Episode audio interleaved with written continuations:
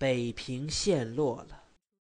瑞轩像个热锅上的蚂蚁，出来进去，不知道要做什么好。他失去了平日的沉静，也不想去掩饰。出了屋门，他仰头看看天，天是那么晴朗美丽。他知道自己还是在北平的青天底下。一低头，仿佛是被强烈的阳光闪的。眼前黑了一小会儿，天还是那么晴蓝，而北平已不是中国人的了。他赶紧走回屋里去。到屋里，他从平日积蓄下来的知识中去推断中日的战事与世界的关系。忽然听到太太或小顺儿的声音，他吓了一跳似的，从世界大事的阴云中跳回来。他知道，中日的战争必定会使世界的地理与历史改观，可是摆在他面前的却是这一家老少的安全与吃穿。祖父已经七十多岁，不能再出出力挣钱；父亲挣钱有限，而且也是五十好几的人；母亲有病，经不起惊慌；二爷的收入。将将够他们夫妇俩花的，而老三还正在读书的时候，天下太平，他们都可以不愁吃穿，过一份无灾无难的日子。今天，北平亡了，该怎么办？平日他已是当家的，今天他的责任与困难更要增加许多倍。一方面，他是个公民。而且是个有些知识与能力的公民，理当去给国家做点什么，在这国家有了极大危难的时候。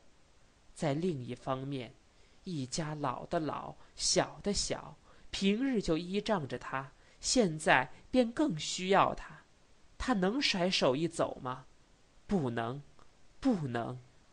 可是，不走便需在敌人脚底下做亡国奴。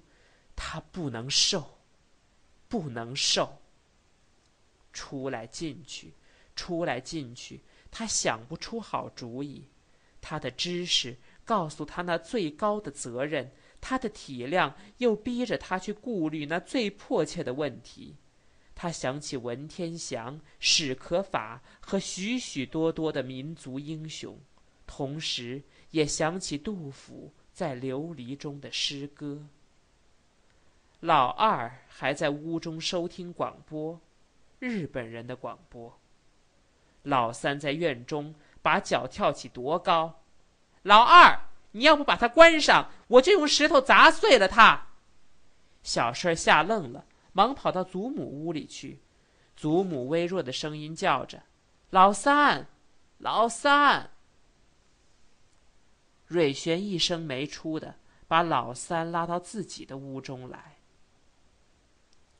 哥儿俩对愣了好大半天，都想说话，而不知从何处说起。老三先打破了沉寂，叫了声：“大哥。”瑞轩没有答应出来，好像有个枣核堵住了他的嗓子。老三把想起来的话又忘了。屋里、院中、到处都没有声响，天是那么晴。阳光是那么亮，可是整个的大城九门紧闭，像晴光下的古墓。忽然的，远处有些声音，像从山下往上咕噜石头。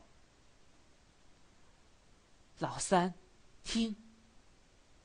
瑞轩以为是重轰炸机的声音。敌人的坦克车，在街上示威。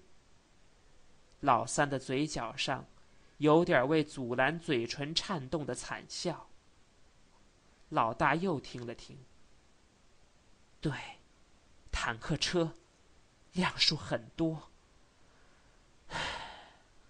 他咬住了嘴唇。坦克车的声音更大了，空中与地上都在颤抖。最爱和平的中国的。最爱和平的北平，带着他的由历代的智慧与心血而建成的湖山、宫殿、坛舍、寺宇、宅园、楼阁与九条彩龙的影壁，带着他的合抱的古柏、倒垂的翠柳、白玉石的桥梁与四季的花草。带着他的最清脆的语言、温美的礼貌、诚实的交易、徐缓的脚步与唱给宫廷听的歌剧，不为什么，不为什么，突然的被飞机与坦克强奸着他的天空与柏油路。大哥，老三叫了声。街上的坦克。像几座铁矿崩炸了似的，发狂的响着。瑞轩的耳与心仿佛全聋了。大哥。啊！瑞轩的头偏起一些，用耳朵来找老三的声音。哦，说吧。我得走，大哥，不能在这里做亡国奴。啊！瑞轩的心还跟着坦克的声音往前走。我得走。瑞全重了一句：“走，上哪儿？”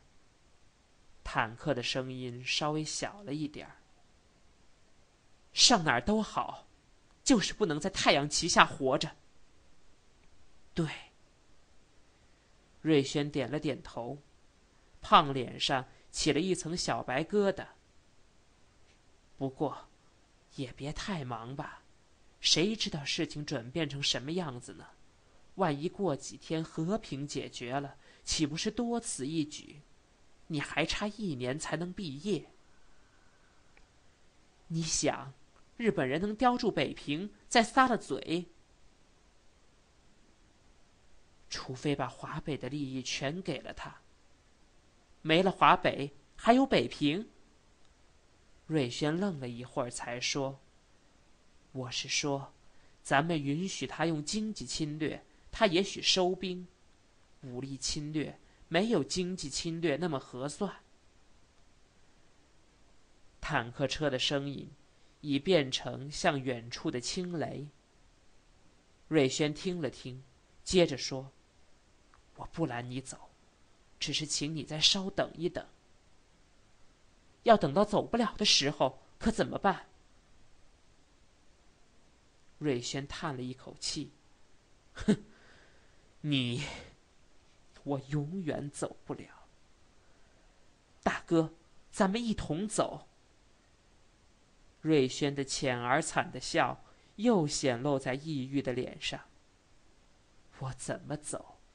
难道叫这一家老小都？太可惜了！你看，大哥，数一数，咱们国内像你这样受过高等教育又有些本事的人，可有多少？我没办法。老大又叹了口气。只好你去尽忠，我来尽孝了。